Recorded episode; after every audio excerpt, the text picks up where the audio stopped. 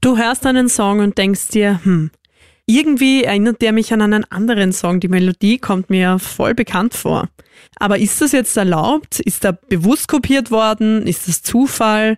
Welche rechtlichen Folgen hat das eigentlich? Diese Fragen habe ich mir vor einiger Zeit gestellt und bin dem Ganzen mal auf den Grund gegangen. Ich habe wirklich Stunden und Tage damit verbracht und deshalb freut es mich sehr, dass ich jetzt das Ganze mit dir teilen kann. Denn genau darum geht's in diesem Podcast. Headbusters. Copy or not. Musikplagiaten auf der Spur. Hi, ich bin Julie Frei von Krone Hit. Aber keine Sorge, ich werde keinen ewig langen Monolog halten. Ich habe mir nämlich jemanden als Support dazugeholt, der zum Glück das Interesse mit mir teilt. Und dafür schalten wir jetzt live ins Mühlviertel zu PK Music Solutions, zu unserem Labelinhaber, Musikproduzenten, Komponisten und rechtsinteressierten Musikschaffenden Paul Katzmeier. Schön, dass du da bist, Pauli. Hallo, hi Julie, danke für die Einladung und ich freue mich schon sehr, wenn wir da ein bisschen Licht ins Dunkel bringen können. Wir schauen uns heute an, was ist denn überhaupt ein Plagiat und wie schaut auch das Urheberrecht aus. Aber keine Sorge, es wird jetzt nicht super langweilig und trocken. Wir schauen uns das nämlich anhand von einem ganz bekannten Beispiel an. Genau, das ist der Fall Ed Sheeran. Es war vor kurzem in den Medien. Das hat sie doch des Längeren gezogen sage ich mal, glücklicherweise hat er den, den Plagiatsvorwurf zurückweisen können, hat quasi den Prozess für sich entscheiden können. Aber es war doch für die Musikwelt und für uns alle, sage ich mal, für meine Branche, ein ganz wichtiges Statement und auch eine ganz wichtige Entscheidung, wie das Gericht in Amerika ähm, denn entschieden hat. Genau, also ein ganz bekanntes Beispiel, von dem du sicher auch schon gehört hast. Es geht ganz konkret um diesen Song. When your legs don't work like they used to before And I can't sweep you off of your feet Thinking Out Loud. Ed Sheeran. Es wurde am 24. September 2014 veröffentlicht, ist die dritte Single aus seinem zweiten Studioalbum X. Der Song wurde auch Song of the Year 2016 und auf Spotify nimmt Thinking Out Loud Platz 10 der weltweit meistgestreamten Songs ein. Das ist nicht schlampert, wie man in Österreich sagt. ja, das stimmt. Ja, und dann kamen natürlich, ich nenne sie liebevoll, die Aasgeier und wollten einen Anteil haben. Julie, kannst uns du den Fall nochmal kurz aufrollen? Wer hat da was jetzt von Ed Sheeran verlangt? Ja, gerne. Also es wurde behauptet, dass Thinking Out Loud, den Song, den wir gerade gehört haben, Ähnlichkeiten mit dem Song von Marvin Gaye, Let's Get It On, hat. Der ist aus dem Jahr 1973 und den kennst du sicher auch.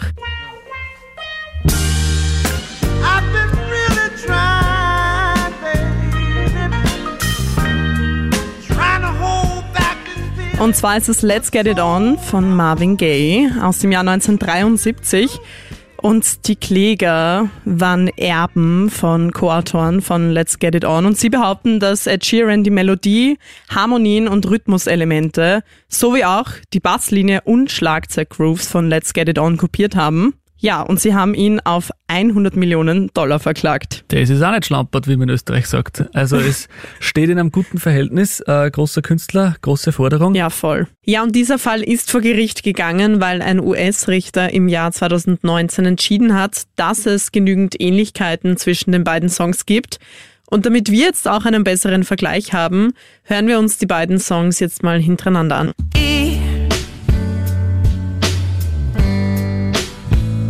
And baby, my trying to hold back this feeling for so long. Heart could still fall less. Heart at 23. And if you feel like I feel, baby. Ja, das merkt man schon. Mhm. Da ist vieles Ja, gleich. was sagt da jetzt deine Expertise? Meine Expertise sagt, ist für mich schon sehr eindeutig eigentlich, muss ich jetzt ehrlich gestehen, wie du das jetzt vorspürst. Warum? Weil in Wahrheit ist dieser Unterbau ein klassischer, moderner Love-Song-Unterbau. Ich nenne das immer der musikalische Unterbau, Bass, Schlagzeug, Gitarre, ist schon, ja, doch sehr ähnlich und, oder gleich, aber in Wahrheit ist ja die Stimme ganz anders. Der Sheeran singt teilweise andere Melodiefolgen, Rhythmik ist auch anders. Ja, und es ist nun mal auch so, dass es nur zwölf Töne gibt. Das ist vielleicht viel noch gar nicht bewusst. Musikerinnen und Musiker oder Songwriterinnen und Songwriter haben also nur zwölf Töne, mit denen sie quasi zurechtkommen müssen. Und das sagt auch Ed Sheeran auf Instagram. There's only so many notes and very few chords used in pop music. Coincidence is bound to happen if 60,000 songs are being released every day on Spotify. There's 22 million songs a year and there's only 12 notes that are available. Ja, wie Ed Sheeran eben sagt, werden täglich rund 60.000 Songs auf Spotify veröffentlicht. Das sind 22 Millionen Songs pro Jahr. Dass es da mal zu Ähnlichkeiten kommt, ist, glaube ich, mal klar. Das ist jetzt gar nicht so die Überraschung, wenn man diesen Vergleich hat. Genau, und in Wahrheit muss man jetzt da schon sehr ähm, genau hinschauen, weil ein Song macht ja nicht nur die Melodie aus, so wie die Hinterbliebenen da jetzt vielleicht einmal ähm, draufgehen, es ist ja auch die Rhythmik, es ist ja auch mhm. die, die Harmonie, es ist die Chordik quasi drunter, die den ganzen Song rund machen. Okay, das heißt, es geht um einiges, was da zusammenspielt und man muss auf viele, viele Details achten. Genau. Wir müssen das ganze Thema ein bisschen zerpflücken. Also die Hinterbliebenen, mhm. also die sogenannten Rechtsnachfolger von äh, Miturhebern von äh, Marvin Gaye, Let's Get It On, ähm, haben gesagt, hey Ed Sheeran, das gefällt uns nicht, was du da machst, weil du hast äh, gewisse Teile, gewisse Einzelteile, vielleicht sogar die Kombination aus den einzelnen Teilen äh, von unserem Song genommen und hast ein eigenes Werk draus gemacht, beziehungsweise du sagst, es ist deine Komposition. Und das, da haken wir jetzt gleich ein. Sie sagen, mhm. es ist mhm. ein Plagiat. Und was ist eigentlich ein Plagiat? Jeder, der schon mal eine Bachelor, Masterarbeit, irgendeine Thesis geschrieben hat, weiß, dass ein Plagiat äh, geistiger Diebstahl ist, sage ich jetzt mal, der so ausgegeben wird, als wäre es eine eigene geistige Schöpfung, aber es ist eigentlich von wem anderen. Ganz wichtig, ein Plagiat ist kein Cover, weil ein Cover, da steht ja ganz genau, Cover von so und so. Der Komponist wird ganz klar ausgewiesen, dasselbe auch bei einer Bachelorarbeit, der, ähm, der, die Quelle wird genau ausgewiesen. Und somit stellt der Cover kein Plagiat dar und somit ist ein Cover im, im Grunde genommen jetzt nicht ein großes Problem. Beim Plagiat haben wir eben das Thema, dass der einer sagt, hey, der Song ist von mir, aber eigentlich ist er nicht von ihm. Man sagt da in, in, in der Musikwirtschaft, es ist einfach unter Anführungszeichen abgekupfert worden und man muss sich einfach anschauen, was ist abkupfern weil so einfach mhm. ist es nicht. Es gibt nicht viel Platz und auch die Popmusik hat gewisse Muster, sage ich mal. Und mhm. ähm, nur weil man sich dieser Muster bedient, äh, zum Beispiel Tempo, sag ich mal, Taktart, Metrik, was auch immer, nur wenn man sich dieser Muster bedient, weil das eben vielleicht den autonomalen Hörer oder dem Pop-Hörer gut gefällt, ist es nur lang kein Plagiat. Okay, also findest du, dass in dem Fall richtig entschieden worden ist? In meinen Augen hat jetzt der Richter richtig entschieden. Also, mhm. das ist meine Meinung. Ich kann es zu wenig, ich bin kein Richter, ich bin kein Rechtsanwalt, aber ich als, als Musikschaffender und als, als Labelinhaber kann ich da nur sagen, dass das definitiv die richtige Richtung ist. Und man muss auch sagen, es ist ein Riesenglück für alle Ed Sheeran-Fans. Er hat nämlich damit gedroht, dass er aufhört, Musik zu machen, Songs zu schreiben, seine Karriere beendet, wenn er da jetzt schuldig gesprochen wird. So gesehen ist es noch einmal die richtige Entscheidung, dass Ed Sheeran weiterhin Musiker und Song Songwriter ist. Genau. Und äh, coole, coole Aktion hat er auch gestartet ähm, im, im Courtroom, also im Gerichtssaal ähm, wie er verhört worden ist, hat er gebeten, eine Gitarre nehmen zu dürfen. Er hat sich hingestellt und hat 50 Songs über genau dieselben Akkorde drüber gesungen. Mhm. Wo der Richter dann gemerkt hat, und das wollte jetzt auch gerade erklären eben, es gibt nicht viele Akkorde, die man hintereinander kombinieren kann, dass ein amtlicher Popsong rauskommt.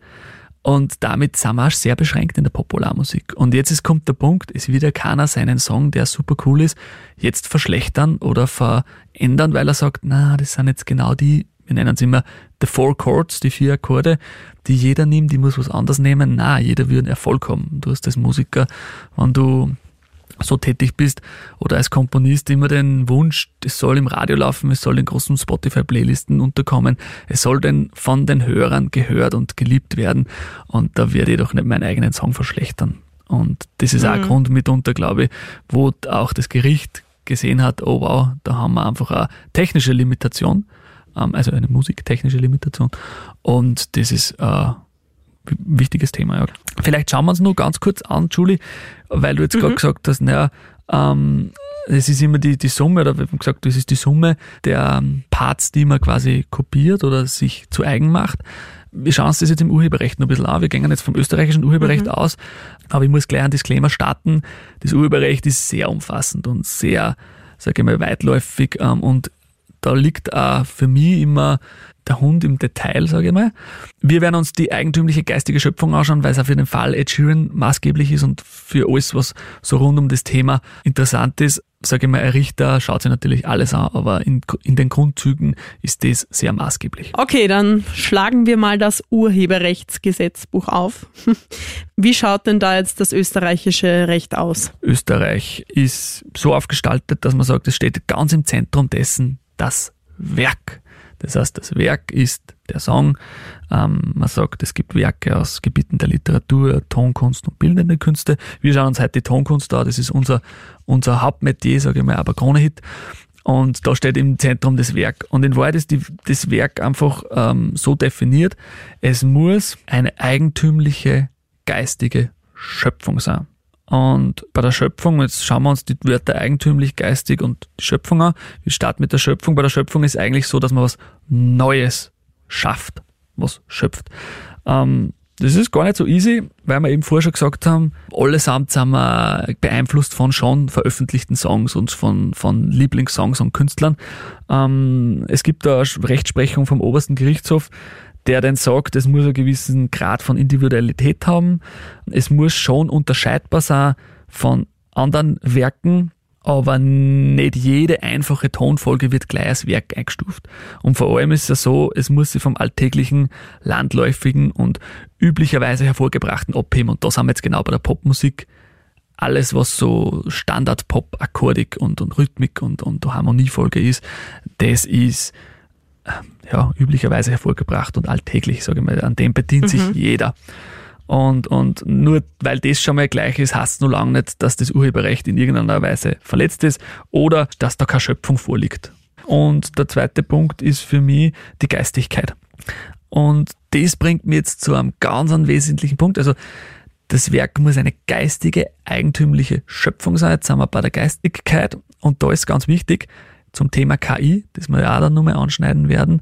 Mhm. Es muss ein menschlicher Denkprozess dahinter stehen. Also es gilt nicht sozusagen, dass man KI rechnen lässt oder was jetzt leider schon sehr viele machen, was ich höchst verurteile.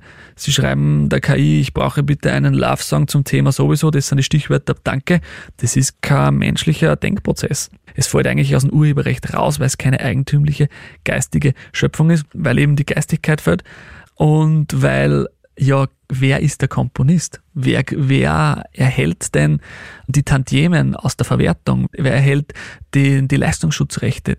Tantiemen kann immer nur, äh, in Österreich vor allem, eine natürliche Person bekommen. KKI, KGmbH, kann nix. Mhm. Also das werden wir dann in unserer Folge zur KI nochmal genauer beleuchten, aber das ist mhm. ein Riesenthema, das macht uns auch, um jetzt ganz ehrlich zu sein, Kopfzerbrechen bei uns mhm, in der Das glaube ich. Ja, ich bin auch schon sehr gespannt auf diese Folge. Und wenn du mir schon so den Ball zuspielst, dann nutze ich das auch gleich. Wenn du unseren Podcast noch nicht abonniert hast, dann mach das gerne gleich, um keine weitere Folge zu verpassen. Sodala. Wenn wir jetzt einen Blick hinter die Kulissen werfen, wie funktioniert denn Songwriting? Wie wird denn da vorgegangen? Eben nimmt man sich da jetzt einen Song als Beispiel, weil der gerade super gut läuft in den Charts ist und sich denkt, ah, da mache ich jetzt zwar mein eigenes draus, meinen eigenen Song draus, aber das ist jetzt so mein Vorbild. Oder schaut man sich einfach an, was ist denn generell so in den Charts? Oder schreibt man einfach drauf los und schaut, was rauskommt quasi. Wie kann man sich diesen Prozess vorstellen? Eigentlich sehr unterschiedlich. Also das ist, wir reden da von Kunst, sage ich mal, und wir reden da von Kreativität. Und Kreativität ist jetzt nicht ein Vorplan, den man hat, dass man sagt, man macht jetzt Punkt eins, zwei, drei, vier, fünf, sechs und dann hat man einen Hit oder einen Song. Das entsteht oft ganz, ganz unterschiedlich. Mhm. Ja, es gibt immer wieder äh, Sachen, wo man sagt, hm, zurzeit funktionieren zum Beispiel Frühling, Sommer funktionieren eher schnellere Happy Songs besser, weil Wetter draußen hell, vielleicht ein bisschen Frühlingsgefühle. Im Winter funktionieren dann eher langsame, herbstlangsame, traurige Songs. Äh, das ist natürlich immer wieder, was man sich als, als Maßstab oder als, als Ziel setzt. Hey, wir wollen jetzt eher einen schnellen oder einen langsamen Song schreiben. Eher einen traurigen oder eher einen, einen fröhlichen Song. Aber in Wahrheit ist da nichts, dass man sagt, oh wow, ich nehme jetzt Marvin Gaye und jetzt machen wir ähm, eine gute Kopie, weil ich sag mal, das ist auch, glaube ich, der Anspruch von jedem Songwriter, er will was Neues schaffen, er will was Besseres schaffen, weil wenn ich was kopiere, bin ich nur der Zweite. Das ist immer so meine Meinung. Wenn ich mir, äh, wenn ich ein Werk kopiere, kann ich, kann ich das fast nicht besser machen, zumal wenn das Werk ein Hit war, weil das ist nicht umsonst ein Hit worden. Aber ja, in Wahrheit kann man da keinen Weg definieren und das ist das Spannende, weil ich sage mal, wenn es einen Weg gäbe, dann gäbe es auch eine Formel, einen Hit zu bauen und den gibt's nun mal nicht und das macht das Ganze irrsinnig spannend. Aber kann man dann überhaupt im Vorhinein sagen oder wissen, ob ein Song ein Hit wird? Man weiß bis zum Release-Tag, also quasi bis zum Tag der Veröffentlichung des Songs, eigentlich gar nicht, wie es der Masse taugt. Und das ist für uns immer ganz spannend. Jeden Freitag kommen Songs auch von uns raus wie performt der Song, wie schnell läuft der Song an, wie viele, wie viele Radiostationen nehmen den ins Programm, wie viele Playlisten in, auf den diversen Streaming-Plattformen nehmen den ins Programm beziehungsweise rein. Das ist schon sehr spannend, weil erst dann kristallisiert sich raus, wie gut der Song wirklich ist, weil selber ist man von einem Song immer sag ich mal, schnell überzeugt, weil man doch im Prozess dabei war, wie der entstanden ist und aus nix weil es ist am Anfang nichts da. Dann was Fertiges zu schaffen, ist immer der, ein schöner Prozess. Mit dem ganzen Herzblut, was man reingesteckt hat, da ist man nicht mehr ganz neutral wahrscheinlich. Genau, genau. Ich unterrichte noch an einem Gymnasium Musikproduktion und Tontechnik. Und da kommen zwei Stunden in der Woche Schüler zu uns ins Studio und arbeiten mit mir. Und denen spiele ich oft Songs vor und mache immer wieder Abfrage. Und wie gefällt euch das? Was sagt sie dazu? Und das ist spannend. Es kommen ganz andere Empfindungen, oft ganz andere Empfindungen, als man selber hat. In gewissen Fällen viel positiver, als man es als vielleicht selber empfindet. In anderen Fällen, ich habe schon Songs gehabt, für die habe ich selber sehr gebrannt und die waren für mich Hits, für mich selber. Die sind überhaupt nicht angekommen. Ähm, das muss man sich als Komponist auch eingestehen. Nicht jeder Song, den ich schreibe, der ist gut. Ähm, nicht jeder Song, den ich schreibe, der wird ein Hit. Und Ed Sheeran sagt immer, ich glaube, er schreibt für Album 200 Songs und 10 kommen dann drauf. Man sieht, was das für Auslese ist und mhm. der macht es auch, muss man jetzt ehrlich sagen, auch über ein sehr gutes Handwerk, aber auch über die Masse, dass er einfach schreibt, schreibt, schreibt, schreibt, schreibt, bis was rauskommt, wird dann ein Song verpackt und mm, er hofft halt dann, dass einer dabei ist. Oder in seinem Fall einfach fast alle am Album, die mhm. Hits sind. Er hat auch gesagt, vor Gericht, er schreibt oft mehrere Songs am Tag. Und demnach kann man gar nicht sagen, von was er inspiriert wurde oder hat gar keine Zeit, sich zu überlegen, von wem kupfer ich jetzt vielleicht was ab, um da irgendwie einen Hit raus zu, daraus zu bekommen. Genau. Und wenn man jetzt sich den Prozess anschaut, wie ich vorher gesagt habe, das ist immer anderer Zugang. Oftmals mhm. entstehen die Songs auf einmal so. Man sitzt im Studio, das haben wir auch schon oft gehabt, man sitzt im Studio und wollte eigentlich einen Song produzieren, also quasi eine fertige Komposition dann sendefertig und, und, und hörfertig zu machen. Und auf einmal summt einer Melodie, die eigentlich gar nicht zu dem Projekt dazu passt, das man gerade offen hat und er sagt, stopp, bitte ganz kurz, wir müssen das jetzt, ich brauche kurz, wir müssen das kurz aufnehmen und auf einmal kippt man da rein und das entsteht der Song und niemand hat gesagt, hey, wir machen jetzt einen schnellen Song in diesem Tempo, in dieser Tonart und wir wollen vielleicht nur ähm, den Song XY als Vorlage. Das ist noch nie passiert. Also ich glaube eher, wie ich vorher schon gesagt habe, das Unterbewusste ist das Thema an der ganzen Geschichte, mhm. dass man einfach unterbewusst immer wieder was reinstreut von Vorbildern. Okay, wir wissen, Ed Sheeran hat diesen Fall gewonnen. Er wurde nicht schuldig gesprochen. Dieser Rechtsstreit hat aber trotzdem acht Jahre lang gedauert und hat ihn auch einiges an Nerven gekostet. Die ganze Branche hat mitgezittert. Warum war es für die gesamte Branche so eine Erleichterung, ein Durchatmen?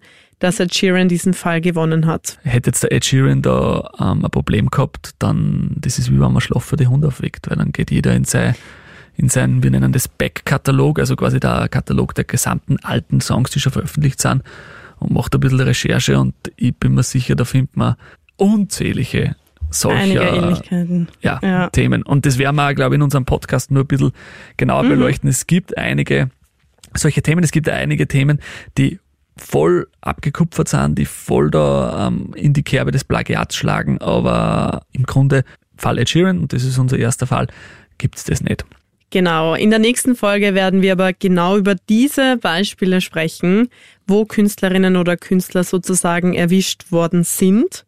Also wo zumindest ein Gericht entschieden hat, dass es sich um ein Plagiat handelt. Ich kann schon mal verraten, auch vor Künstlern wie Coldplay, Sam Smith oder Robin Schulz machen solche Plagiate nicht halt. Über diese Fälle und viele weitere geht's dann in der nächsten Folge. Abonniere hier gern den Podcast, damit du keine Folge mehr verpasst. Und wir freuen uns auch sehr, wenn du dir kurz Zeit nimmst und uns eine Bewertung da lässt. Ja, Julie, danke dir und bis, Bis bald. zur nächsten Folge. Tschüss. Tschüssi.